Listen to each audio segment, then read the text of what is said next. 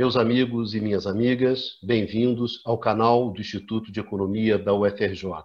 Eu sou Ronaldo Bicalho e essa é a edição de número 24 do Conversa sobre o Mundo Contemporâneo, uma mesa redonda que debate é, o que está acontecendo no mundo hoje. O nosso tema dessa edição é a Alemanha e o Japão em transição. Alemanha e Japão foram dois países derrotados na Segunda Grande Guerra, depois fortemente apoiados pelos Estados Unidos, vivenciaram os milagres econômicos significativos e representativos e vivem hoje pressionados pelo crescimento da Rússia e da China, pela mudança é, de posicionamento do, dos Estados Unidos, no sentido de restringir mais um suporte é, indiscriminado, e, acima de tudo, vivem dois momentos importantes. No caso do Japão, é o fim da era do Abe, né, do primeiro-ministro japonês, depois de um longo período que sai de cena. E o caso Alemanha, no caso da Alemanha, você tem também a Merkel encaminhando também a sua saída de cena depois de um longo período. Então, são países que vivem hoje grandes desafios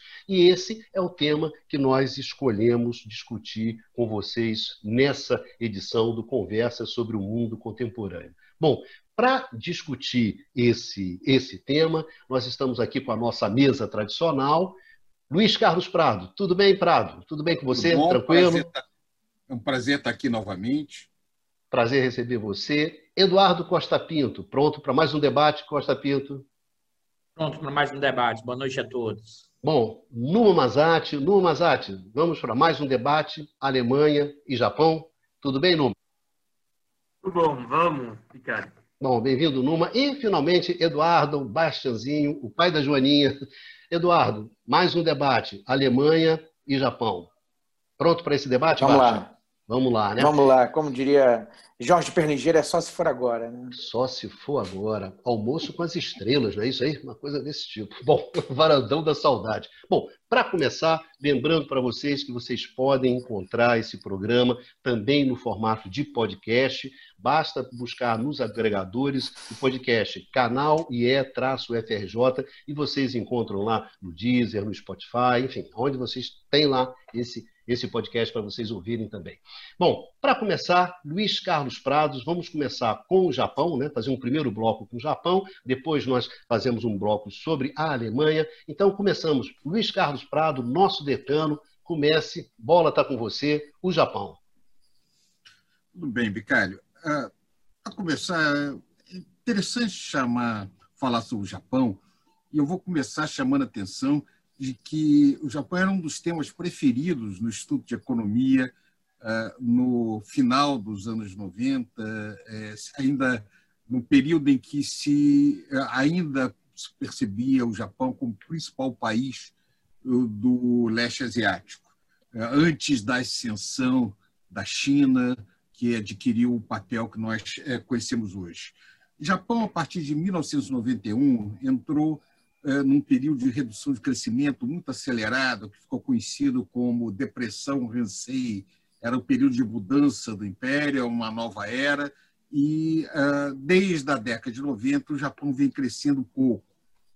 É, a, o, apesar de ter crescido pouco o Japão, ele se mantém como uma economia com uma renda per capita muito elevada, uma das principais economias industriais do mundo. Então, tá, uh, o Japão e, e Alemanha uh, são terceiro e quarto, são muito próximos em termos de produção industrial. Né? O, o, o, China e os Estados Unidos, as duas principais economias, sob esse ponto de vista, e, e as duas outras, o Japão e a Alemanha, seguindo. Ah, sendo que, ah, nos últimos anos, ah, o Japão vem sendo governado eh, pela partido é um partido tradicional eh, japonês, mas eh, a, a, a, figura do governante, que é Shinzo Abe, é, é um, ele tem um, uma, algumas características distintas dos outros chefes de Estado japoneses no pós-guerra. Primeiro, que é, é um, é um governo é, assumidamente nacionalista é, e conservador.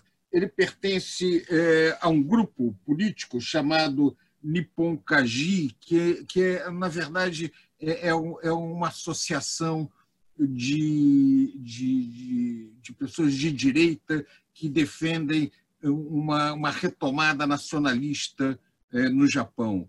Uh, inclusive no seu governo, as relações com a Coreia foram muito dificultadas, que ele faz parte daquela geração que não reconhece é, e, e, não, não e, e a, a, chamada uh, mulheres de conforto coreanas, que foi uh, um, uma, o uso de mulheres coreanas como prostitutas compulsórias para, durante a ocupação japonesa. Então, as relações do Japão eh, no âmbito do leste da Ásia foram um pouco complicadas eh, pela posição de, de reafirmação do poderio japonês feito pelo, pelo Abe. O Abe também, ele, além de, dessa postura nacionalista, inclusive de querer revisar o papel das chamadas eh, forças de defesa do Japão, o Japão não, pode, não, não podia, pela Constituição do pós-guerra, ter forças armadas no sentido tradicional, apenas forças de defesa. É, na prática, ele tem forças armadas muito grandes, porque eles gastam até 1% do PIB na, na área é, militar, e com o PIB do Japão é muito elevado, isso é significativo. Mas, de qualquer maneira, isso é um tema controverso hoje no Japão. O, o é, embora ah, o seu discurso seja, ele seja muito associado a, a um discurso de natureza liberal, a chamada Abe Economics, inclusive o nome que foi dado é, para, para isso, para ele, é, soa para nós é, no Ocidente como um governo de natureza liberal. É verdade que, que, que, durante o seu governo ele assina alguns tratados de livre comércio, inclusive recentemente o primeiro tratado de livre comércio com o Reino Unido pós-Brexit é assinado é, com o Japão, agora recentemente. Mas os seu três eixos da sua economia, que ele, ele chama os as três flechas, a política monetária, a política fiscal e a estratégia de crescimento e reforma estrutural, é, quando nós analisamos, é muito pouco é, neoliberal no sentido tradicional. É, é, verdade que a política monetária ela, é, ela segue a linha do quantitative easing, que os Estados Unidos seguiu de ter uma política monetária frouxa. A política fiscal, apesar do governo, apesar do Japão ter a maior dívida entre os países industriais avançados, em torno de 240% do PIB, ela, é, ela, ela não é uma política contracionista, é uma política expansiva. E a, a, a estratégia de crescimento e reforma estrutural ela foi muito modesta é, na área de reforma estrutural. Algumas mexidas em alguns segmentos da parte de empresas, é, a, na área que é a área do Bicalho, inclusive, que é a área de energia, é, talvez aqui tenha uma reforma, uma desregulação é, mais, é, mais ampliada. Mas uma característica muito interessante é, durante esse período recente é que o Japão vem fazendo um esforço fiscal muito grande durante a pandemia, chegando a 40% do PIB, e, é, como acontece é, no Japão, a dificuldade de fazer a população aumentar seus gastos é gigantesca. Uma das características da população japonesa é uma forte propensão a poupar. Eu vou apresentar para vocês para terminar essa minha introdução, um, dois gráficos que ilustram isso uh, de forma muito clara. É, vou botar aqui. Ó,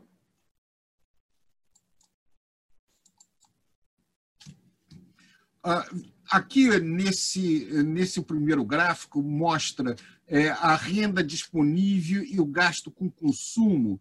É, aí, entre janeiro de 19 no, o dado que eu tenho vai até o início ainda do período da, da pandemia, em maio de 2020. Mas olha que coisa interessante: é, o governo japonês aumenta seu gasto, faz transferência, então a renda disponível da população cresce pesadamente, enquanto uh, o, uh, os, uh, os dispêndios com consumo caem nesse período. Ou seja, esse gap daqui mostra uma propensão da população a mesmo com o aumento da renda disponível, não usar isso para manter ou aumentar seu gasto corrente. Outra característica também interessante é, mostra que ah, na produção de manufaturas vai cair menos, mas também vai responder muito menos eh, na retomada desse, eh, da, da pandemia, enquanto o gasto com serviço não, ele reage de maneira é, mais forte. Né? Isso aqui está ligado também à resistência das pessoas de aumentar seu gasto é, corrente. Então, ah, para terminar, eu já falei bastante, jogando, passando aí um pouco para vocês adiante. O, o, grande desafio do, do, Japão é como lidar com uma população que, é, que cai, que ah, vem se reduzindo e vai continuar reduzindo nos próximos anos. Apesar de ter um desemprego baixo, é, o, o, no caso japonês, até porque a, a, a força de trabalho cresce pouco, é, há todo um desafio de como aumentar a, a, produtividade, como integrar essa população no mercado de trabalho. Há no Japão uma versão do neném de que nem trabalha nem estuda, tem um nome curioso que eu estava vendo aqui uh, no, uh, no Japão, é chamado em japonês fukita, que são jovens que moram com a família até 30 e poucos anos, mas desemprego baixo. Então, é uma sociedade que tem peculiaridades, tem os desafios de uma relação política difícil com a sua vizinhança, a presença cada vez mais afirmativa da China, que é uma ameaça uh, dentro da, da, da, área, não que, que a China tenha intenção de, de alguma maneira, é, é, fazer, ser um desafio militar para o Japão, não é isso? Mas as relações entre Japão e China sempre foram relações complexas, desde a da Segunda Guerra, durante um período em que a invasão japonesa da China foi muito dura, com muitos é, com uma herança que não está completamente é, resolvida até hoje. É, existe é, é, as relações até hoje não são relações hostis, mas são longe de serem relações próximas entre esses dois gigantes do leste da Ásia. É isso, vamos seguir aqui, vamos passar para. É, o... Bastanzinho, você gostaria de fazer alguns comentários? Está no mudo baixo. Está tá mudo baixo. Eu queria só uma, um adendo é que o, o Abe né, permaneceu um período longo agora é, no poder, né, como, como primeiro-ministro, é, e o período precedente foi um período de muita instabilidade, né, de muita troca de primeiros ministros, tá, no, em, espaços é, curtos de tempo. É, o próprio Abe tinha sido primeiro-ministro, acho que em 2006, 2007, teve que se afastar também ali por motivo de de saúde. Tá? Então, é, chamar atenção disso, que de fato foi um período agora de estabilidade política. E a saída dele é, levanta questões é, acerca da estabilidade política japonesa agora no porvir. É, eu... Um comentário aí, na verdade não só um comentário, Prado e Baixa, assim, é, eu acho que o Prado, é, eu acho que em algumas dimensões tem até relações hostis, mas eu vou entre China e, e Japão. Mas eu quero pegar um gancho, voltar um pouco para trás para fazer essa discussão, que é olhar, por exemplo, o que o Japão, é, como você bem apontou, Prado, já vem vivendo baixo crescimento há um longo período. O Japão, que era nos anos 90, antes do, da crise do Japão, do final da década de 80, era, no caso brasileiro, visto como o caminho a ser seguido, né? Isso já, é, nos anos 80 era clássico nos estudos do Brasil e com a crise japonesa de 80, 89, depois o Japão nunca mais consegue se levantar em comparação ao padrão que tinha, e mais ainda, eu acho que é importante aqui porque o Japão vai perder a liderança regional asiática.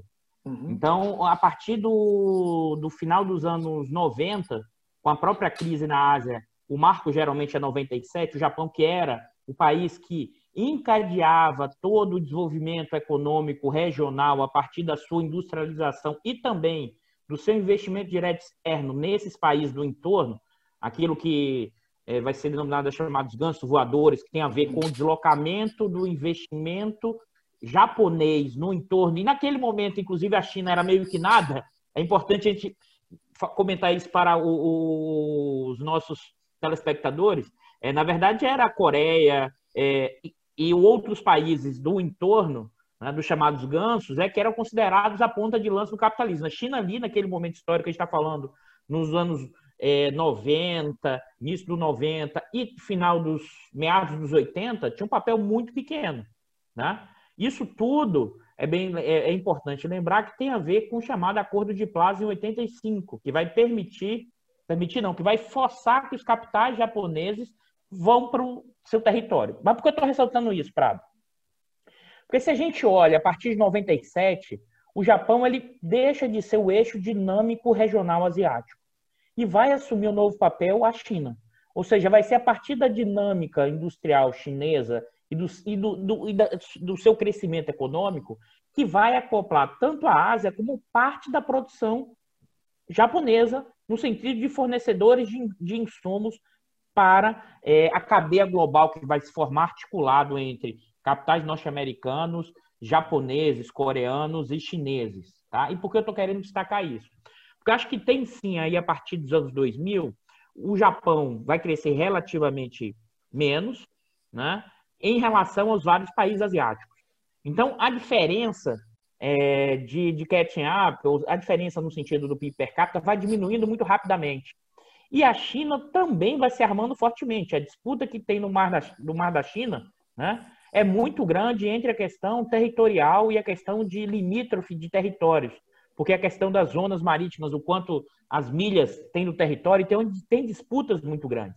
Eu acho que, inclusive, o, o AB nessa questão, é a questão do nacionalismo volta no Japão, porque tem uma pressão competitiva ali, no caso chinês, e os chineses estão se armando cada vez mais. Então, assim, tem uma mudança de polo de pivô regional que ainda agrava ainda mais a forma como o Japão é, tem dificuldade para sair desse entorno. E que, me parece, na conexão com o próprio Estados Unidos, eu não. Aí eu queria trazer para mais recente. Se a gente olha o que foi o período Obama, né, e com a Hillary é, sendo trabalhando no governo Obama, fazendo pressão ali no Mar da China, é, mostrando os Estados Unidos mais forte. E no caso é, do Trump, isso me parece que diluiu e, e, a China ganhou mais espaço. Então, acho que isso tende a aumentar a tensão, além da questão do crescimento econômico, é, na questão japonesa, a dificuldade desse processo, é, tem também uma tensão geopolítica e geoeconômica muito forte, e que isso tende a gerar problemas na própria transição.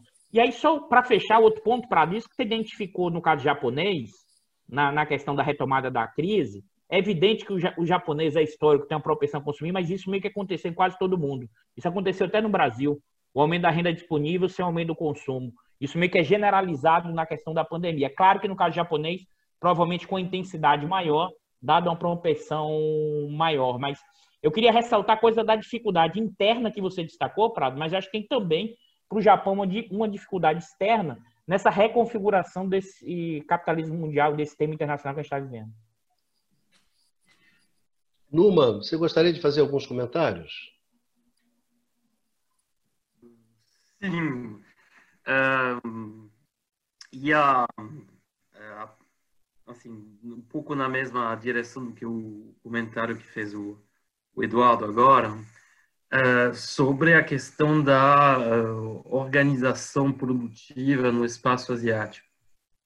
É, eu concordo com ele que uh, a China tem o, claramente ocupado um protagonismo, né?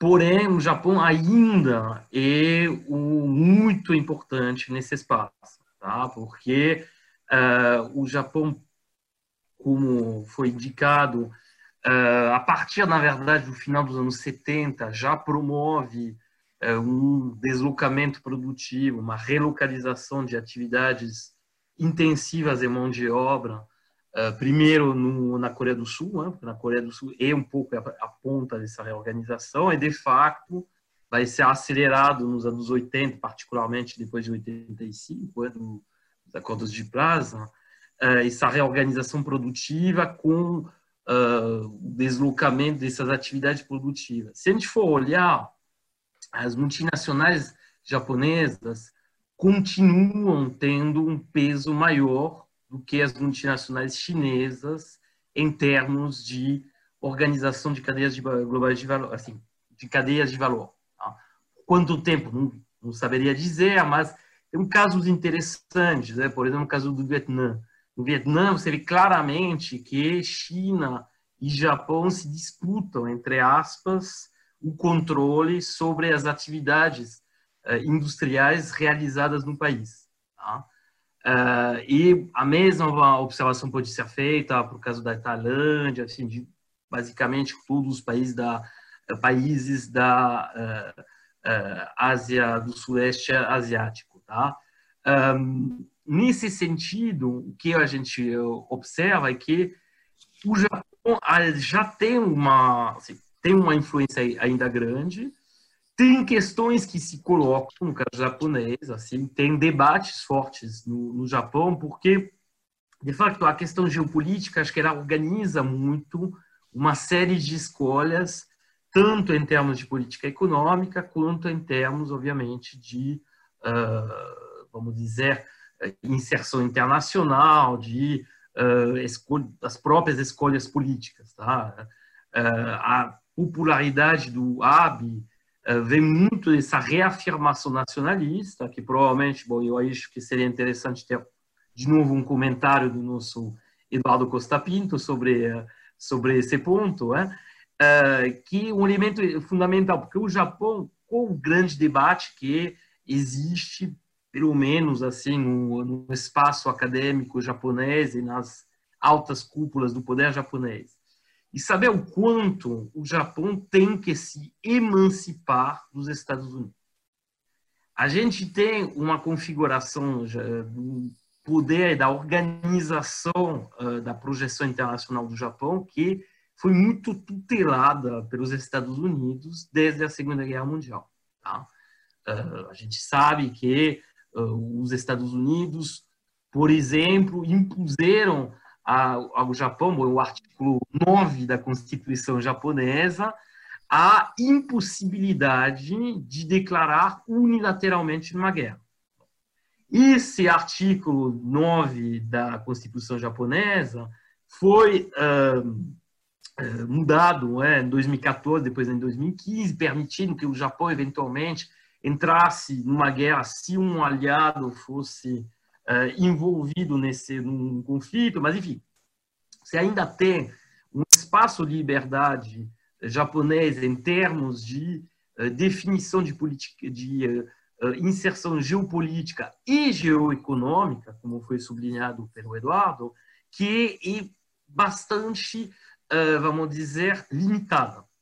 O que a gente observa é que realmente o recuo dos Estados Unidos um recuo relativo, né? não é, mas uma, um certo recuo dos Estados Unidos e uma certa uh, mensagem passada a seus aliados japoneses e coreanos, sul-coreanos, que basicamente é a seguinte: os Estados Unidos agora estão, e o Trump uh, o, e a ilustração disso, mas o próprio Obama já, já uh, era claramente se inseria claramente nessa, uh, nessa situação, né, nessa, uh, nesse posicionamento, uh, os Estados Unidos hoje em dia têm demonstrado uma solidariedade cada vez mais racional, o interesse, interesseira, né, em relação a seus aliados tradicionais. Tipo, claramente, a doutrina militar americana hoje não necessariamente levaria os Estados Unidos a ficar do lado de um país aliado que fosse, uh, vamos dizer, uh, envolvido num conflito, fosse objeto de ataques de um país supostamente hostil, como poderia ser o caso da China em relação à Coreia do Sul e do Japão. Isso é muito claramente estabelecida, uh, ela está cada vez mais enraizada, tanto na elite japonesa quanto na população. Então, a questão que se coloca do ponto de vista geopolítico, essa questão do exército, aí lembramos que o Japão, aí, assim, eu relativizaria uh, a, a, a, questão do poder militar japonês, porque não esqueçamos que o Japão é só o nono, uh, assim, investidor, assim, nono país em termos de gasto militar no mundo, tá? uh, que o gasto militar japonês só representa 0,9% do PIB eh, japonês, o que é muito baixo, né? se a gente for comparar com os Estados Unidos, onde é quase 3,5%. Né? Uh, e, portanto, o Japão ainda é uma potência de nível muito limitado em termos de eh, capacidade militar e de capacidade assim de se defender. Isso tem que ser, uh, depois, bom, a gente poderá comentar mais, né? isso tem que ser, uh, vamos dizer, um, colocado em perspectiva com a capacitação tecnológica japonesa, que é muito elevada, então a gente pode imaginar que o Japão, nesse sentido, possa fazer um catch-up relativamente rápido. E aí que eu faço a transição para a questão geoeconômica. Uma outra pergunta que se coloca é o quanto o Japão deveria oferecer uma alternativa à altura do que faz a China com a chamada Rota da Seda, ou seja, esses programas, conjuntos de programas uh, voltados para a uh, construção de infraestrutura, para a integração uh, comercial, produtiva, através de uma rede assim integrada de infraestrutura. O Japão, na verdade, é um grande investidor em infraestrutura já há muito tempo. Tá? Não esqueçamos que bem antes da China, o Japão, já no final dos anos 60, atuava como integrador do espaço asiático. O problema é que realmente a disputa agora ficou muito desequilibrada. Então, alguns chamam uh, no Japão a necessidade justamente de retomar e de propor algum projeto que seja à altura do que, uh, do que assim precisaria o Japão assim para se reafirmar como um grande uh, ator no espaço asiático. Tá? Uh, bom, vou passar a palavra para o Luiz Carlos, né, que queria intervir. Isso, é, primeiro o Luiz Carlos e depois o Bastian. Sim, é, é, só chamar a atenção de, de um ponto que você falou é, que eu queria pegar por aí. A principal relação de mais hostil que havia durante esse período recente entre o Japão e Coreia do Norte. É, a, uma grande preocupação do Japão é que qualquer movimento da Coreia do Norte na sua disputa com os Estados Unidos se daria por algum uma ameaça ao Japão e até que ponto o Japão teria apoio integral americano dentro disso. As relações, no caso é, do Vietnã é, com o Japão, são razoavelmente próximas, que nós temos que lembrar que Vietnã e China também têm historicamente uma relação difícil. Então, é, a Ásia, as questões geopolíticas da Ásia são particularmente complexas. É, eu achei interessante que, que o Eduardo levantou, é, o, o, Dudu levantou a questão do, do, famoso metáfora do economista japonês Akamatsu, dos gansos voadores, a ideia do Japão como na linha de frente do desenvolvimento da Ásia, o problema é que o ganso chinês ultrapassou muito o ganso japonês. O ganso japonês está meio perdido dentro disso daí. E o que parecia uma iniciativa para reforçar o Japão, que era é, a, a, famosa área de livre comércio, é, o, a, a, Aliança do Pacífico, é a, uma iniciativa de integração é, regional que foi puxada pelos Estados Unidos, é, isso não foi adiante. Na verdade, é, os Estados Unidos se mostrou é, muito pouco comprometido de fazer concessões significativas de criar essa, essa, essa grande área. Ao contrário, ele exigia muito mais dos seus parceiros do que é, oferecia. É, uma, isso seria, de certa maneira, muito conveniente para o Japão, a criação de uma área puxada pelos Estados Unidos, mas com a forte presença japonesa, como é, uma perspectiva de disputar o, poder econômico naquela região do leste da Ásia. Então, é, de certa forma, a, a, a crise de hegemonia que os Estados Unidos passa agora, ou seja, a redução da disposição de, de, de se expandir a, é, a sua influência econômica ou, ou, a sua incapacidade de fazê-lo, é, joga um dilema para seus antigos aliados, como o caso do Japão e da Alemanha, que nós vamos discutir depois, o que fazer dizer, eles vão caminhar com os próprios pés, ah, vão reduzir a sua dependência para o guarda-chuva eh, militar americano dentro desse contexto. Eh, e economicamente eles vão caminhar para uma trajetória própria ou até que ponto isso também significaria segurar um pouco eh, os, o potencial eh, econômico e geoeconômico eh, desses países, desses aliados preferenciais americanos no mundo de pós-guerra. Bom, meus amigos, a, a função do, do, do, âncora hoje é mais, mais difícil. Né? Temos dois grandes temas, Alemanha e Japão. Então, acelerar para a gente não perder aqui é o nosso o fio da meada. Né? Então, eu vou aproveitar, passar para o Bastian e vou girar o jogo, Bastian. Jogar a Alemanha. Gostaria que agora, depois dessa rodada aí de quase meia hora sobre o Japão, vamos para a Alemanha. Bastianzinho, vai lá, Alemanha. Está sem voz, Baixa há muitas coisas para falar sobre a Alemanha, né? Há uma analogia interessante com, com o caso japonês, que é, é o final do, da, da era Merkel, né? Da era Angela Merkel, que acontecerá em breve, né? É, chanceler que está há muitos anos no, no poder na Alemanha, tá? Também uma figura, se tornou uma figura emblemática é, para bem e para mal, tá? É, mas há uma, há uma outra, há um aspecto muito particular em relação à Alemanha, tá? é uma data relevante, que é a comemoração, agora, no começo de outubro, dos 30 anos da reunificação da Alemanha, né? que é um marco.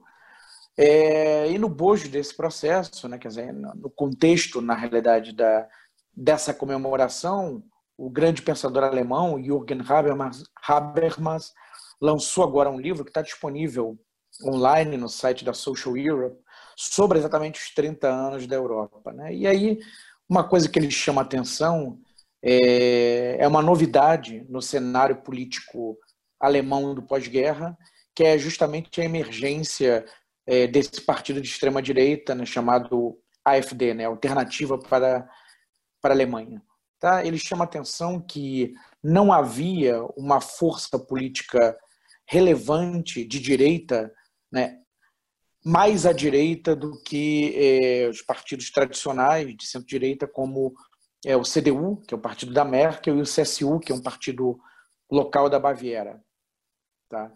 É, e é, nesse contexto, tá, isso é, remonta a questões é, muito complicadas da Alemanha, da memória alemã, né, pela, por associações, eventualmente, com, enfim, com, é, com nazismo, tá? até movimentos mais extremos, né? que são mais complicados.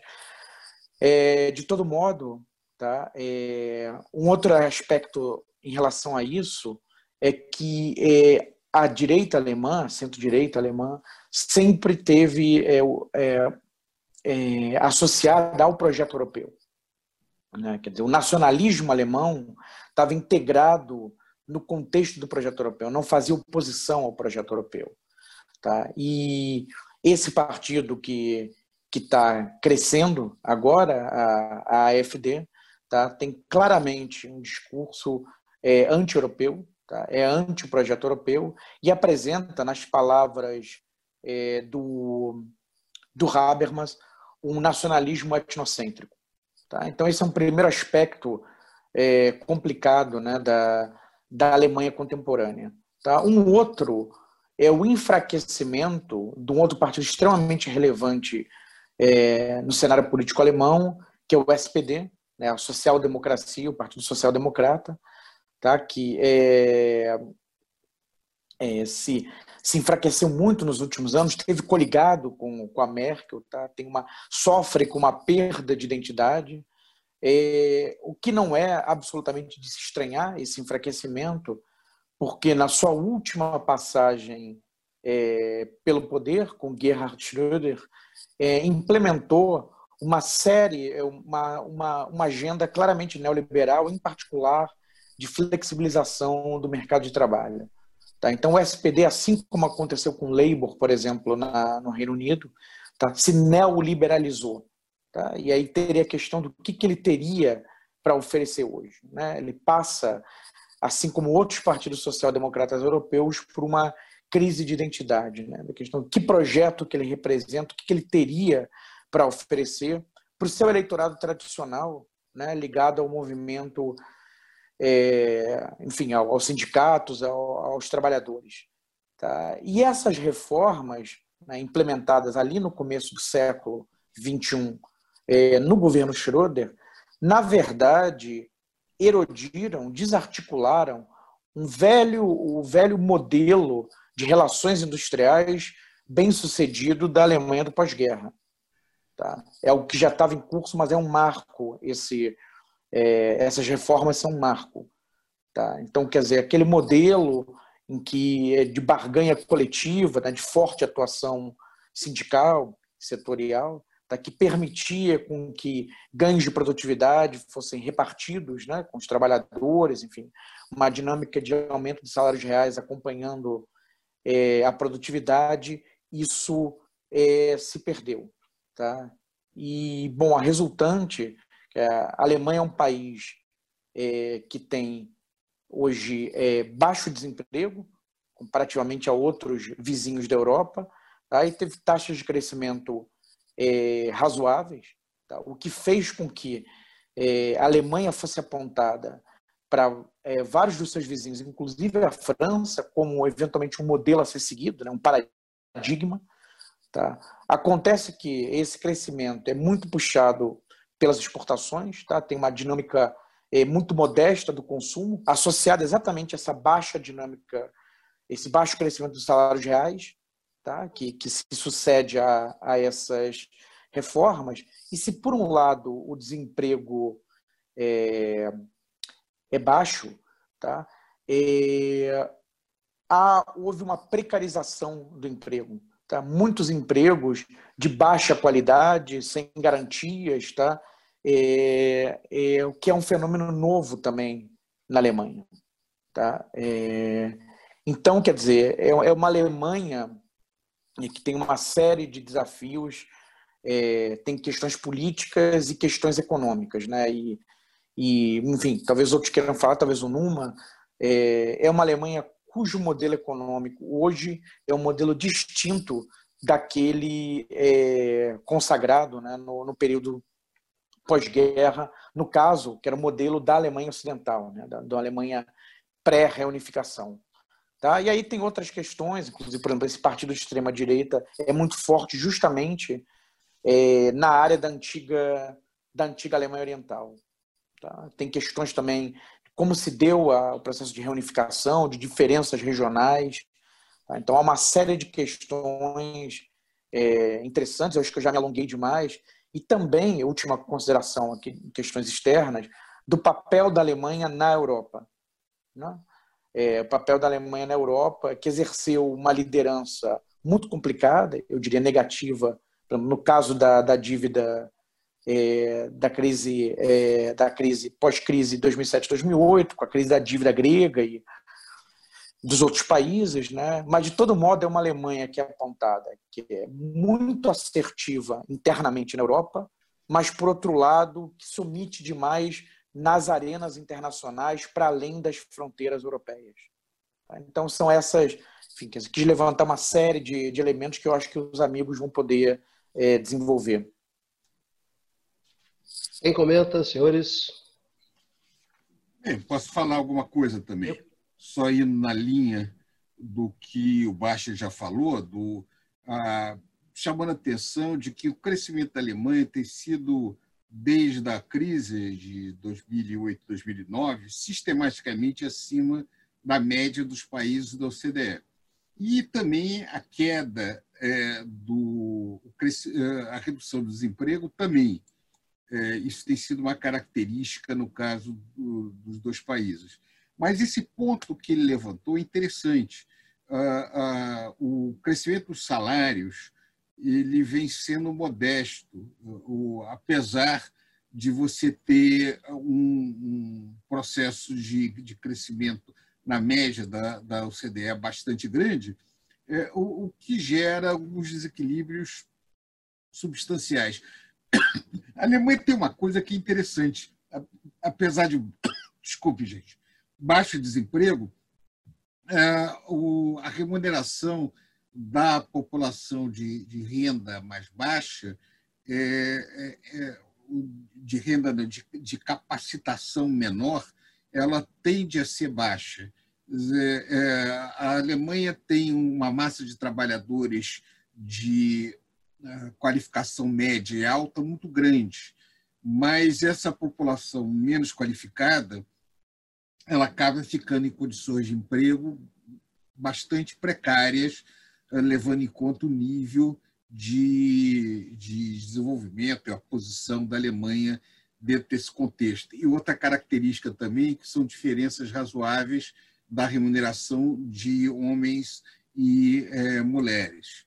Então, ah, comparando a questão da Alemanha com a questão do Japão, a Alemanha também ela vai ter que enfrentar nos próximos anos, ah, ela já tem que enfrentar um crescimento da China na área industrial. A Alemanha é muito dependente da sua produção industrial, da existência também de um grande número de empresas pequenas e médias, é uma característica. A Alemanha tem grandes empresas, mas também tem um número expressivo de empresas industriais, de uma cadeia interna produtiva muito rica e, e a manutenção desses, dessa geração de emprego doméstico dentro dessas áreas é um desafio que ela tem aí é, adiante.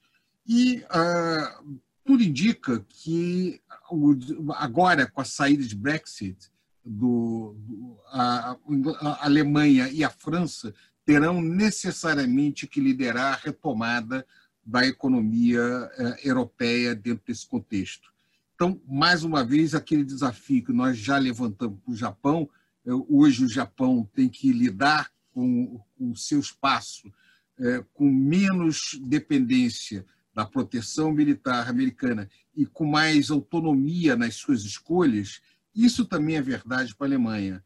É, é claro que a Alemanha, tal como o Japão, tem muita dificuldade de aumentar o seu gasto na área militar. Ah, essa questão é delicada não apenas para, ah, para, para o resto do mundo, mas em especial dentro da Europa. Então, a, a primeira questão que se coloca é de que maneira eh, essa, essa vantagem, essa, essa relativa preponderância da, da economia ah, alemã na União Europeia vai efetivamente se transformar em liderança política. Então, a economia política da União Europeia depois do Brexit é um dos temas mais interessantes eh, para se discutir daqui por diante. Eu acho até que de nós, que até pela própria experiência de vida, quem poderia comentar um pouco mais sobre isso aí seria o Numa. Isso eu queria muito ouvir o Numa, como é que ele vê essa relação, e também a relação da Alemanha com a própria França, né, que é está no coração das escolhas de, de, de é, que vão determinar a estabilidade ou não da União Europeia nos próximos anos. Vou seguir aqui a, os pedidos, né? Passar primeiro para o Dudu, que havia pedido para falar. Eu vou ser. Eu vou ser breve. Não, e depois... Calada com você, depois com o Numa. Ele fica calado ali, mas eu sei que ele tem coisas interessantes é, para falar, e você eu, também. Eu, eu, na verdade, vou trazer um ponto até que o Numa puxou, que eu acho importante. Se você pensa, uma característica econômica desses dois países está associada ao seu profundo processo de industrialização, aquilo que o Numa alertou, que eu acho importante no caso japonês, e isso vai ser muito forte no caso alemão, e como os dois países são grandes exportadores. Né? Eu acho que essa dinâmica, eu trouxe inclusive um, um dado aqui que eu. Deixa eu apresentar aqui para vocês. Né? É, se a gente olha qual é o perfil. Opa! É, qual é o perfil da composição da pauta de exportação japonesa de 10 produtos, a questão carros, peças, equipamentos, circuito integrado, maquinário. E se a gente olha no caso que a gente está falando agora da Alemanha, também o perfil de automóveis, medicamentos, aeroespacial, isso, na verdade, do, do, em 2017. É, peças de maquinário, circuitos integrados, dispositivos. E, e nesse, esses dados até é, eu trouxe, né, que eu peguei aqui, é como os registros, solicitação de patentes de códigos relacionados à indústria 4.0, como no caso japonês, ou no caso chinês cresce fortemente, a Japão relativamente estagnado, a Alemanha relativamente estagnado no caso de solicitação de patentes. E esses dados eu vou comentar. Dudu, diga. -me. Só esclarecer para o nosso telespectador o que é a indústria 4.0. Mas eu vou, eu vou, eu vou, eu vou comentar, ah, pode tá. deixar. Deixa eu só, eu vou mostrar esse dado aqui, porque agora ele deu uma travada, né? E que, na verdade, esses dados, né?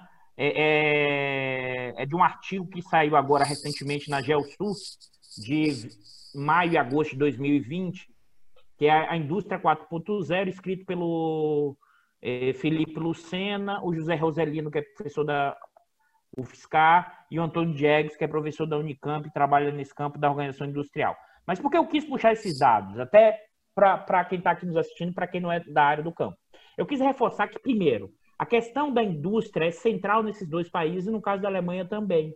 Se a gente olha o, o, o crescimento econômico da Alemanha depois da crise de 2008, tá? Ele foi inclusive acima do que é da média da União Europeia. E ali, e a partir de 2008, principalmente na questão das exportações, a Alemanha vai acoplar mais as suas conexões com a China. Aquilo que o Numa alertou naquela primeira fase, ali, na primeira fala dele, o Japão ainda tem um papel importante na Ásia, dada a sua estrutura industrial. Tanto o Japão como a Alemanha, dada a sua trajetória histórica de desenvolvimento, dado o seu papel na indústria de ponta, elas continuam tendo um peso importante, porque elas têm ainda uma indústria muito forte em que a China, inclusive, não consegue competir diretamente. Tem competição, mas tem complementariedade. E aí, e aí, e aí baixa para os ouvintes e para os telespectadores que estão nos vendo, a questão desse texto ele está discutindo a indústria 4.0, que é o que são as novas é, configurações da, da, industrialização recente na questão de indústria de ponta, tecnologia, e como esses países, nesse momento, estão é, buscando espaço nessa questão da disputa da indústria 4.0. O que eu quis voltar aqui trazendo a dimensão econômica, até para passar por Numa, é que o papel da industrialização no século XX desses países, a partir do apoio norte-americano, foi central na sua trajetória de desenvolvimento. E mesmo agora, em que você tem essa tensão geopolítica enorme, em parte o Japão segura e a Alemanha consegue avançar, porque a sua indústria e suas exportações industriais tem um peso enorme. Agora, claro que, como o, o Baixa alertou, mesmo na Alemanha, você tem um processo de precarização. É evidente que é incomparável que é a nossa precarização brasileira, até também para quem está uhum, nos assistindo, compreender uhum. isso, que acho que é importante. Na verdade, a comparação que o Baixa fez Com certeza. é a precarização na Alemanha hoje em comparação do que era o trabalhador alemão há 10, 15, 20, 30 anos atrás, né, Baixa? Exatamente, exatamente, isso mesmo. Agora, muita coisa de trabalho da Alemanha tem sido exportada para a Europa Central. A, a, a indústria alemã está cada vez mais integrada com uh, os países que entraram recentemente na União Europeia, aí Polônia, Hungria e vários Isso, outros países. e perdem e países, em particular a Itália, né, perde, perdeu importância nas cadeias produtivas alemãs. Então, aí, para eu passar para o Numa até, o que eu acho importante é situar. É, eu acho que o que a gente pode, inclusive, além da questão da transição, tem a questão da estrutura industrial. E, e, como esses países, dada essa estrutura industrial, dada essa configuração que o Baixo Prado já alertaram, que seja da indústria, que seja nos problemas sociais internos, associados à precarização do trabalho, e eles continuam como eixo central das exportações, como nessa questão da geopolítica, da integração, da relação com a China, da tensão com os Estados Unidos, acho que esse é o, é o grande desafio no caso da Alemanha, com todos os seus problemas, como o Baixo alertou, é, de formação nacional e todas as suas questões históricas do século XX, e como isso gera um novo cenário é, nesse processo, e como a Alemanha vai se tornar uma liderança ou não, ou a Alemanha pode se acoplar cada vez mais à China, né, no seu sentido de exportador, e não, não dá para a gente responder nesse programa, eu sei, nem estou pedindo isso para você, tá, Numa. É, é, são questões de transi da transição e que a gente não tem claro, mas a gente pode aqui é, do que a gente está vivendo hoje. Acho que o Numa, né, é, é, nesse cenário, acho que é importante é, alguns comentários que você acha que devo fazer aí, Numa. Passar a bola para você. Para todo mundo colocando questão para o Numa. Você manda de volta, Numa, se for o caso. Qualquer coisa, você não, manda a bola de volta. Claro. É, é o nosso europeu de plantão aqui né, que passou uma parte é... razoável da vida lá no coração desses problemas na Europa. Pois é. é. Não, realmente, bom, o tema da Alemanha é um tema bastante, é, bastante rico. Então, só tecer algumas observações né, sobre a partir do que já foi comentado. Um, o cenário da, da economia alemã de facto, é, é considerado como, vamos dizer, o mais é, estabelecido e o menos problemático é, dos grandes países europeus. Tá? Isso foi já sublinhado é, pelo Eduardo, depois pelo Luiz Carlos. Então, de fato, se a gente olha os indicadores econômicos alemães depois da crise financeira global de 2007, 2008, a Alemanha claramente se coloca à frente uh, das outras grandes economias europeias, bom, particularmente uh, comparado com a Itália, Espanha, França ou Reino Unido. Tá? a questão do modelo alemão, a questão sempre pensar essa essa ligação entre o interno e o externo, né? porque no fundo nesse programa a gente obviamente explora muito a dimensão internacional, né? que seja obviamente da assim, economia política a nível internacional, que seja a geoeconomia também, mas também as dimensões geopolíticas que interagem com isso. Eu acho que, no caso da, da Alemanha, a questão geopolítica, por enquanto, está uh, relativamente no segundo plano. Por quê? Porque a Alemanha, de facto, não é. Assim, não tem nem capacidade militar, nem vontade política de se afirmar geopoliticamente, uh, por enquanto.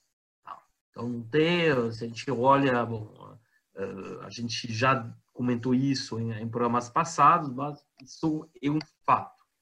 Bom, eh, depois, como sublinhou eh, o Luiz Carlos, a influência geoeconômica da Alemanha é outra questão.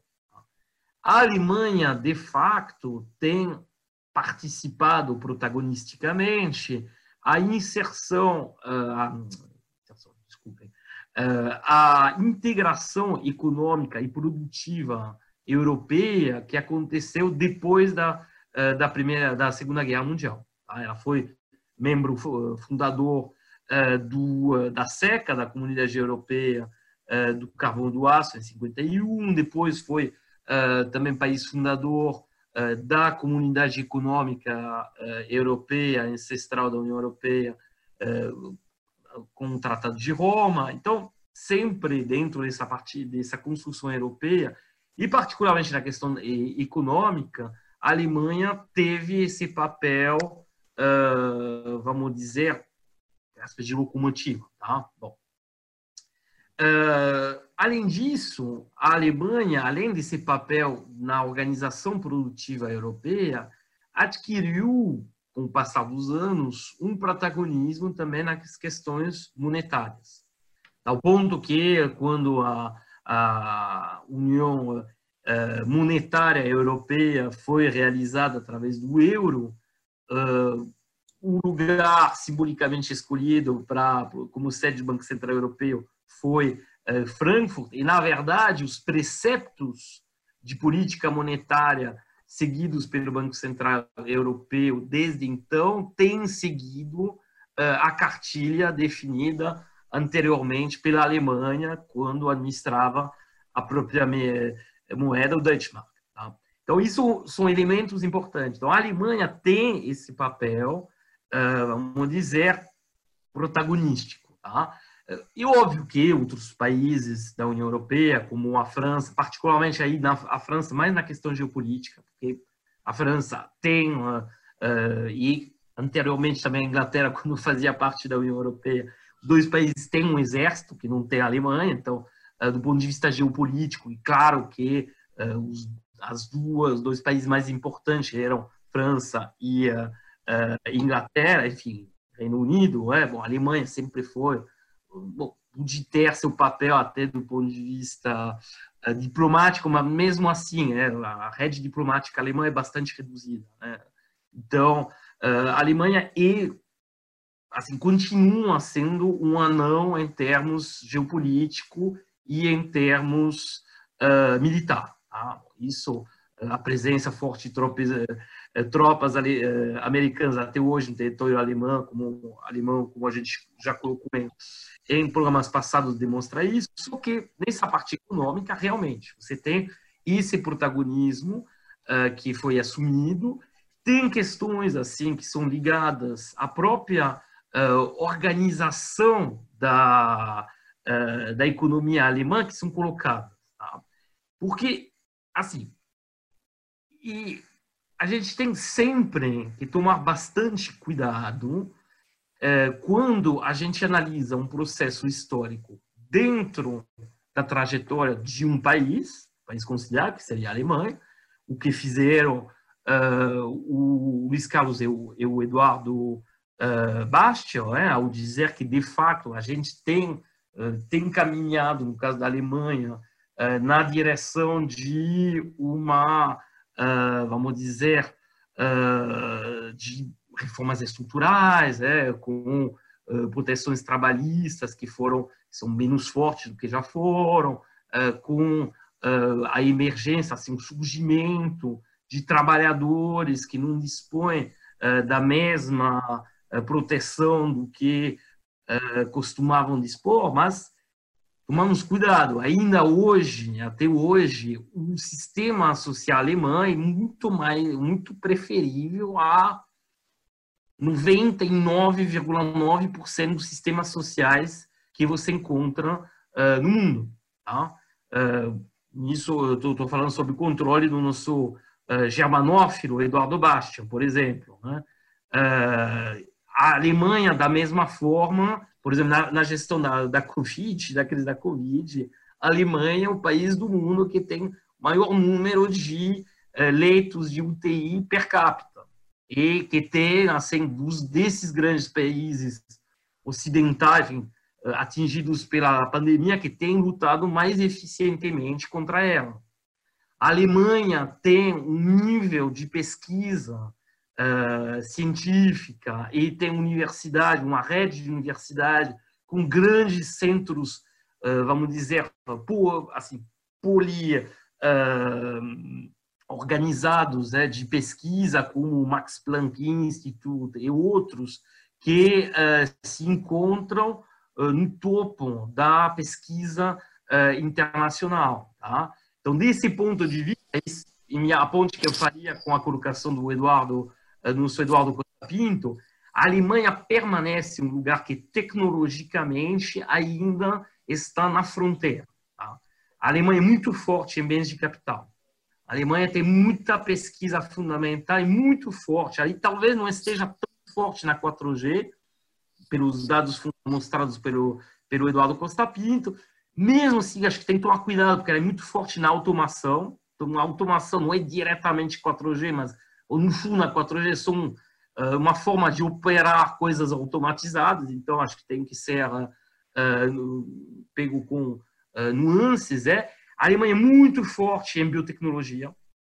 Ou seja, a Alemanha está muito bem preparada e nesse sentido muito melhor provavelmente do que qualquer outro país europeu. Química, para... química fina, né, Numa? Química fina, né, também.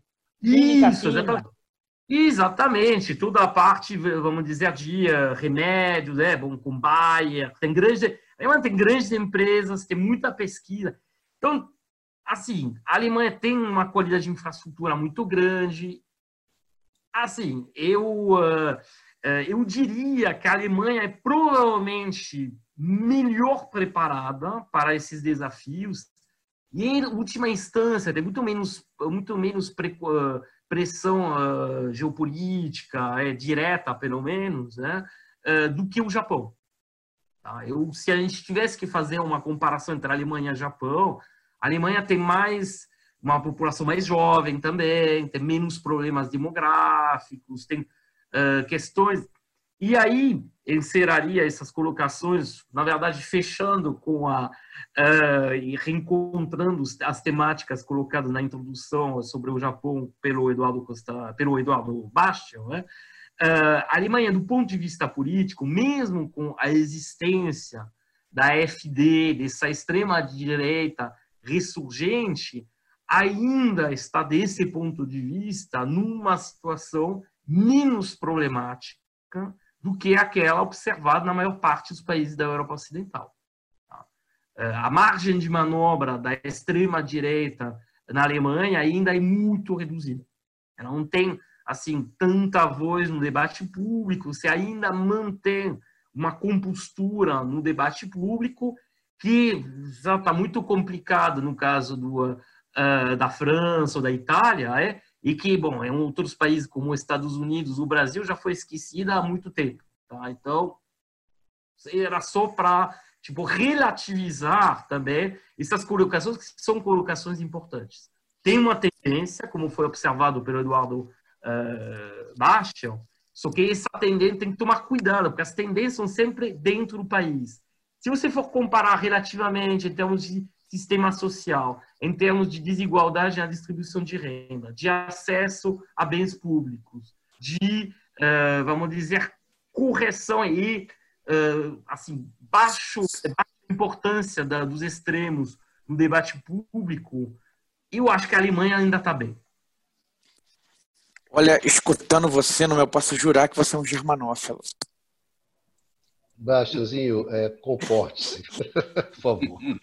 Meus amigos, acho que nós cumprimos aqui o que nós é, havíamos combinado né, de discutir, dá para os nossos, é, o pessoal que acompanha a gente nesse programa, né, uma visão sobre esses dois países e o momento que esses países estão vivendo. É claro que a, a discussão são temas né, que comportam um aprofundamento muito maior, mas dentro desse nosso nosso tempo aqui, eu acho que a gente procurou dar uma, uma panorama para vocês é, desses, desse momento né, de Alemanha e de Japão. Né? Eu vou encaminhar aqui é, o encerramento do programa, pedindo a cada um de vocês os seus comentários finais, começando com o Eduardo Baixa. Baixazinho, seus comentários finais sobre esse, esse Japão e Alemanha, dois países no meio da transição.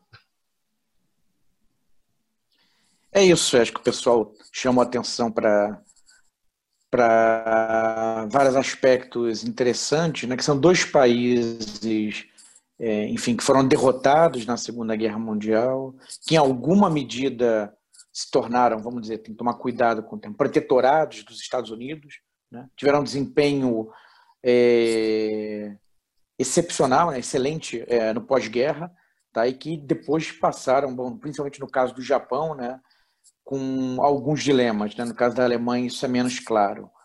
Né? Sobre é, menos evidente. Né? Sobre a Alemanha, fazer só algumas ressalvas. Acho que o, o, o Numa e o, e o, Dudu chamaram atenção. É importante, né? É, ressaltar que o tempo todo, de fato, eu estava falando a Alemanha é contra ela própria, né? A Alemanha é contra o seu passado, né? Então, quando se fala em precarização, né, no mercado de trabalho, é, comparativamente o que era a situação, digamos, nos anos 90, 80, tá? É, dos trabalhadores alemães em relação, condições dos trabalhadores alemães em relação ao seu passado. Né? E, e então, é, todas essas observações né, e, é, são em relação a numa comparação Alemanha contra ela própria. Sobre a questão da extrema direita, é verdade que em outros países da, vamos dizer, da Europa Ocidental, é, existem movimentos de extrema direita, é, partidos que estão, digamos, mais consolidados, com espaço maior, com participação maior no, nos parlamentos, mas em se tratando de Alemanha, né, por toda a carga histórica, isso tem um peso muito importante. Né? Isso tem um peso muito importante. Houve um evento agora no começo do ano, né, que num, no estado da, da Turíngia, que era da antiga Alemanha Oriental, é, um partido de centro-direita se coligando é, com, com exatamente a AfD, o partido de extrema-direita. O que era algo que havia um compromisso de que nenhum partido faria isso, né? se coligaria com um partido de, de extrema-direita. Isso provocou uma tremenda crise interna. No final, essa coligação foi rompida tá? É, ali para as eleições locais. Mas, de todo modo, é, ainda que é, talvez a passos lentos comparativamente a outros países vizinhos, é um processo que tem é, de fortalecimento da extrema-direita, é um processo que vem ocorrendo. Tá? É, e em se tratando de alemães, isso tem um peso, é, isso tem um peso muito grande. Na verdade, não tem só a AfD, tem a Pegida, né, que é, um, é uma outra é uma outra história, tá? E que é mais extremo, enfim. Então, é, há camadas de civilização, é verdade, mas percebe-se um movimento. Né? E, e de fato, para isso estar tá acontecendo, tá? é porque há insatisfações. Né? É porque há insatisfações domesticamente. Tá? Insatisfações têm sempre que ser medidas com base na realidade daquele país contra o seu passado, insistindo mais uma vez. Tá? Precarização, insistindo é, é de um nível muito menor, evidentemente, do que acontece no Brasil ou em outros países latino-americanos. Mas há uma percepção de precarização, tá? de piora.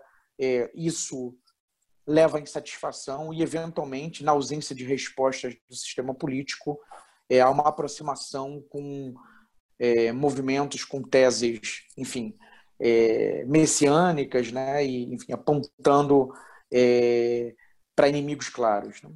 Então, quer dizer, isso de todo modo é, acende um sinal amarelo, né? Feitas todas essas observações que vocês corretamente fizeram, né? Mas acende um sinal amarelo, né? um sinal de alerta. É isso. É eu vou ter que, felizmente, vou ter que me, me, retirar da, né, da, ter que sair agora da discussão. Depois eu vou, vou assistir, né, para ver como é que vocês terminaram esse debate, né? Isso. Deixando um abraço então pro para o Bicalho, para o Luiz Carlos, para o Dudu Costa Pinto, para o Numa e para os nossos, nossos ouvintes. Né? Tchau, tchau. Valeu, Baixa. Muito obrigado. Muito obrigado pela sua contribuição.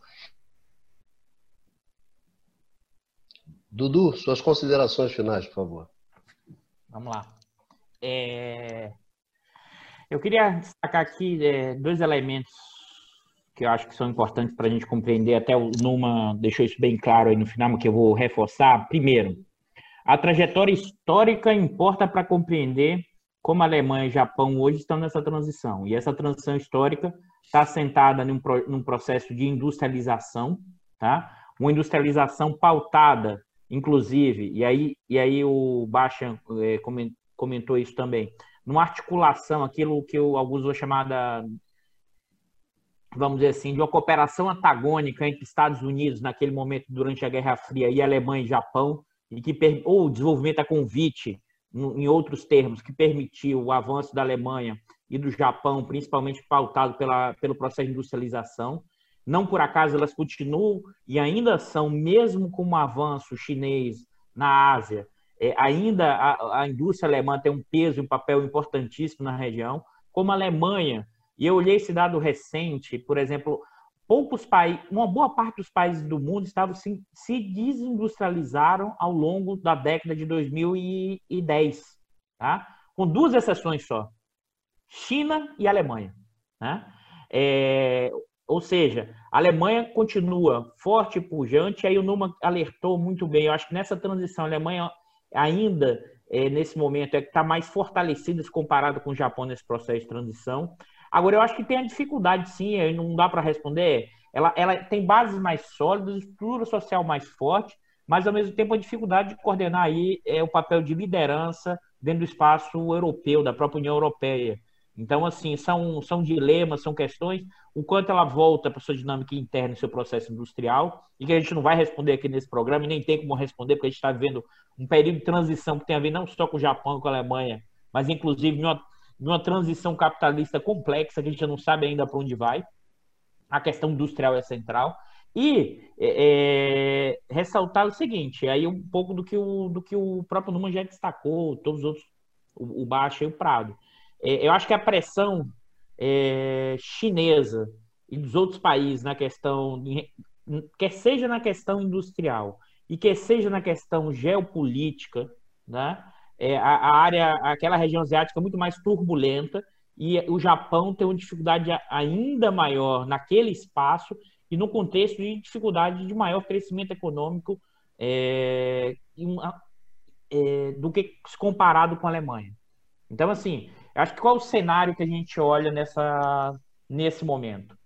Primeiro, é, é, esse capitalismo mundial em que Estados Unidos se desconecta né, de uma aproximação maior com a própria Europa e no sentido da Alemanha com o próprio Japão, e esses dois países é, assumindo um protagonismo maior a partir da sua configuração. Agora, quais forças eles terão para seguir nesse processo? Acho que o Numa já apontou, a Alemanha muito, sai muito fortalecida nessa dinâmica atual, mas com dificuldade, inclusive, de seguir uma liderança regional no sentido da União Europeia. Eu acho que ela vai seguir cada vez mais é, a partir suas, dos seus interesses particulares agora. Né? Como o Numa também já alertou. Mesmo que seja um crescimento pequeno ainda, Numa, comparando com os países europeus, a gente tem que sempre lembrar que a questão da Alemanha é o, o local do Holocausto, é o local em que tem uma dificuldade enorme de repensar o que foi aquela trajetória do, do, do Hitler e de que a, a, questão alemã nesse processo. Mesmo como você mesmo alertou, e é importante, é pequeno, mas isso assusta no sentido mais forte, porque, é, dada toda a trajetória histórica do que a gente viu durante a, a Segunda Guerra Mundial. Então, assim, é, é um mundo de perna para o ar, é um mundo complexo, é um mundo difícil e é um mundo, inclusive, que a gente tem que perceber e lidar que a extrema-direita ela veio para ficar não é, não, não acho que a gente vai resolver isso apenas eleitoralmente. É um temos que estar preparado para o um mundo em longa turbulência. É um voo de longuíssima duração, com muita turbulência. E aí, como numa alertou, a Alemanha está mais preparada para isso, o Japão menos, quer seja por suas condições internas, mas também por uma tensão geopolítica cada vez maior na Ásia. É isso que eu acho que o panorama que eu queria dar para os nossos telespectadores e ouvintes. Dudu, muito obrigado, muito obrigado pela sua contribuição nesse programa. Nos vemos na semana que vem, né? Se tudo correr bem no próximo programa. Numa, suas considerações finais sobre Alemanha e Japão. Vou ser breve. É... Porque em geral não é um bom sinal quando a gente fala isso. Né?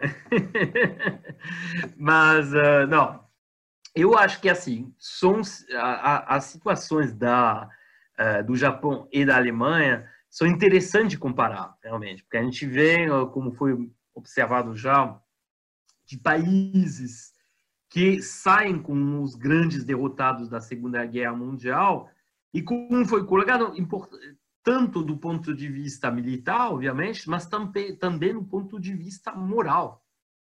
Porque a gente falou muito no programa, é, e com razão, assim, é, do peso enorme em termos históricos, que representa para a Alemanha o nazismo, né, que cometeu o irreparável, mas não esqueçamos que o Japão, isso foi colocado inicialmente pelo Luiz Carlos, que é bom reforçar o ponto, o Japão também tinha uma ideologia fascista, racialista, cometeu crimes uh, contra uh, a humanidade, particularmente na Manchúria. Né? Não esqueçamos que o Japão tinha seu, seus doutores Mengele fazendo experimentações em, uh, na população chinesa do, da Manchúria, enfim. Ou seja, tem muitos elementos. E, de fato, o que a gente vê ressurgir em ambos é o nacionalismo. Ainda, assim, eu acho que de uma certa forma muito mais envergonhado no caso alemão do que no caso japonês, porque o Japão é interessante observar, como colocou Luiz Carlos, nunca admitiu muito esses crimes de guerra, sempre assim até hoje não reconhece ou reconhece só parcialmente, não teve um trabalho de memória no Japão. O Japão ainda, o nacionalismo japonês ainda é baseado, mesmo se de forma velada, num sentimento de superioridade racial. Tem que ser dito. Tem, isso, inclusive, faz parte das características do Abe, é, foi muitas vezes assim apontado por analistas mais especializados no, no caso do Japão. A Alemanha já não tem mais tanto esse problema, por enquanto, pelo menos. Tá? Você tem ainda muito mais controle na Alemanha, porque a Alemanha fez um trabalho de memória que demorou. É, se houver uh, a literatura, as obras do Günter Grass, do uh, Heinrich Boll, né, do grupo de 47, para ver que na Alemanha também você tinha uma certa hipocrisia que eu colocava que sou uma minoria, tinha sido ativo, etc. Desculpa Sim. te interromper, só um adendo. Os filmes do, do Fassbinder, também isso Sim, é bem importante. do Fassbinder, é, do Renner Marias Fassbinder, é, grande, que mostra essa hipocrisia. E justamente o, um dos melhores filmes do, do Fassbinder é uma, é, assim, uma adaptação uh, do, uh, de um livro do Heinrich Boll, é o uma perdida de Catarina Blum, né? é onde justamente você vê todas essas isso, mesma mesma coisa na, no caso da Áustria, é, com uh, os, uh, com a Elfriede Jelinek, o Thomas Bernard, é, bom, a gente tem uma questão da memória no caso do, do, da Alemanha que é uma questão importante. E o que a gente observa aí sim, eu fecharia com uma tonalidade muito menos, vamos dizer, positiva do que o meu comentário anterior, né? e que observa-se nas jovens gerações, uh, no caso da, do Japão, obviamente, mas aí a, a, ruptura não é tão grande com as gerações anteriores, né? mas no caso da Alemanha, sim, aí a, a ruptura é, é, é, bem grande em relação aos baby boomers alemães, que uh, onde você tinha um movimento liberador, muita, um peso muito grande à esquerda, muita, uma liberação da palavra a partir dos anos 60. O que você observa com a, nova geração alemã e uma certa tendência assim a defender o orgulho alemão, um novo nacionalismo, dizendo que não tem nada a ver com o que aconteceu uh, no período nazista, uma certa recusa desse passado e vamos dizer, uma facilidade a assumir uh, posições que uh, são bastante problemáticas uh, em termos assim de inserção das populações de origem estrangeira, em relação à visão sobre os outros países europeus, porque a crise de 2007 e 2008 mostrou na Europa que a Alemanha, a população alemã, enxerga o resto uh, dos países europeus, particularmente do sul da Europa, como países no limite do parasitismo, enfim, não vou entrar muito nessa, uh, nessa questão. E aí que encerraria minha, minha uh, intervenção com essa observação do papel da Alemanha em relação ao resto da Europa. O grande problema da Alemanha e na verdade o grande problema da, Alemanha, da, da Europa, que a Alemanha não assume seu papel de locomotiva econômica da Europa, no sentido em que o gasto público na Alemanha ainda é bastante contido, você não tem assim uma dinâmica da economia alemã que puxaria os outros países europeus. Tá? Claramente, as posições adotadas pela Alemanha em relação à Grécia, em relação aos países do sul da Europa, a gente já falou sobre isso em programas anteriores, são posições que uh, mostram que não há nenhuma intenção das, dos dirigentes alemães de agir como líderes benevolentes da Europa. Isso não faz parte do modelo alemão. Uh, bom, a recente, uh, o fato que a Alemanha tenha concordado recentemente para um sistema que chamaria, assim, que poderia ser chamado de Eurobonds, ou seja, uh, de ter uma dívida comum europeia, assinala uma talvez para uma mudança, mas que muito devido ao contexto espe específico da, da, crise do, uh, do Covid, né? E, na verdade, o problema da Alemanha é esse, que um, a Alemanha não tem, não quer assumir esse papel e, na verdade, designa como bode expiatórios uh, os países do sul da Europa, que seriam responsáveis por uh, todos os uh, problemas que poderiam acontecer com a economia alemã, sendo que, bom, na verdade, como a gente sabe, isso, isso assim, uma forma de, vamos dizer, de um, afastar a atenção de um problema que, como foi observado eh, pelos meus camaradas, é uma mudança de sistema progressiva, certo? Mas está acontecendo e cada vez mais menos favorável para os trabalhadores, cada vez menos uh, favorável para as populações mais vulneráveis. Muito obrigado, Numa, pela sua contribuição. É, por último, o nosso decano, Luiz Carlos Prado, por favor, suas últimas suas últimas considerações, não, suas considerações finais. Né? Espero Não estou te desejando. Não né? nesse programa, mas em outro programa. Bem, é... Olha, eu só gostaria de dizer que nesse período é melhor tomar cuidado com essas afirmações. Né? Então... É, não pode ser peremptória, está certo mas é esperança, né? esperança que vale. Mas, pois bem, a, a guerra terminou há 75 anos. É, o período de pós-Segunda Guerra Mundial foi um período com a presença americana muito forte, com uma clara hegemonia americana, diferente do período entre guerras, em que, depois de uma participação muito intensa dos Estados Unidos ao final da Primeira Guerra, ele retorna à sua tendência a isolacionismo. Né? Os Estados Unidos, algumas vezes, ele sai, saiu para o mundo, outras vezes ele voltou a, a olhar a si próprio, os seus próprios problemas. Eh, eu entendo que o mundo atual, a presença americana deve continuar se reduzindo, independente do partido que ganhe eh, as eleições. Mesmo com, o Partido Democrata, com, o Biden ganhando as eleições, a tendência, a meu ver, é, uma redução da presença americana, por uma série de razões que não é o caso de discutir agora, terminando esse programa.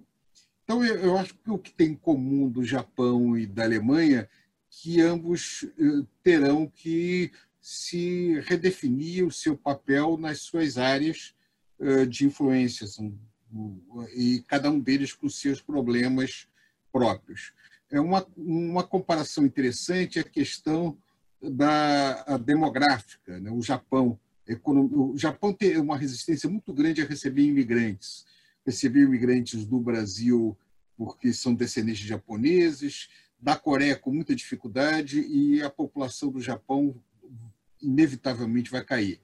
A Alemanha tem uma taxa de fertilidade, de número de filhos é, por mulheres em idade fértil é, baixa, 1,57. É, no entanto, a Alemanha vem recebendo imigrações tanto da União Europeia quanto fora dela, o que faz com que a população da Alemanha se mantenha estável e tenha até um pequeno crescimento, 0,2%, 0,3% ao ano. é, o que faz, o que dá mais um potencial de crescimento maior para a Alemanha do que o do Japão nessa situação. A população em queda é muito problemático para o crescimento da economia. Agora, isso certamente gera tensões.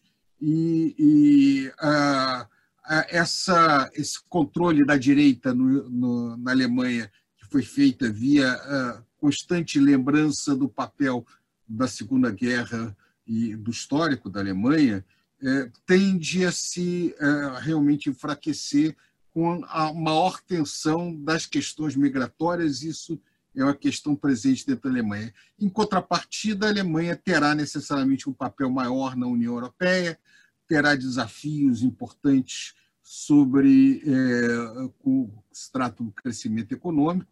Então, é, a, o, que, o, que eu, que eu termino dizendo é que nós teremos um mundo muito. Eu, isso eu concordo com o Dudu é, completamente. Teremos um mundo cada vez mais é, tenso nos próximos anos. É um mundo de muitos desafios e muitas ameaças. O que nós temos é que realmente esperar que a, a influência da razão, a influência é, da, que, a, que os setores mais progressivos consigam de novo trazer novas é, perspectivas para liderar esse novo momento, não se deixar ser atropelado é, pela, pela expansão da direita nesse momento de transição, tanto no caso da Alemanha quanto no caso do Japão. É isso aí. Bom, saudações a todos. Pradinho, muito obrigado pela sua contribuição, pela sua participação nesse programa. E eu gostaria de agradecer muito aos nossos amigos, às nossas amigas que nos acompanham né, nesse programa e gostaria de convidá-los a todos para nos reencontrar numa próxima né, proximidade, numa, num próximo evento, aqui no canal do Instituto de Economia da UFRJ, nesse programa que é o Conversas sobre o Mundo Contemporâneo. Se cuidem, um abraço a todos, um abraço a todos os amigos. Sempre é um prazer inenarrável encontrar com vocês para fazer esse, esse programa. É um momento um, um, bom momento na semana quando a gente se reúne para fazer esse programa e eu espero que os nossos amigos em casa também gostem, né? também aproveitem um pouco disso. Senhores, nos vemos até a próxima.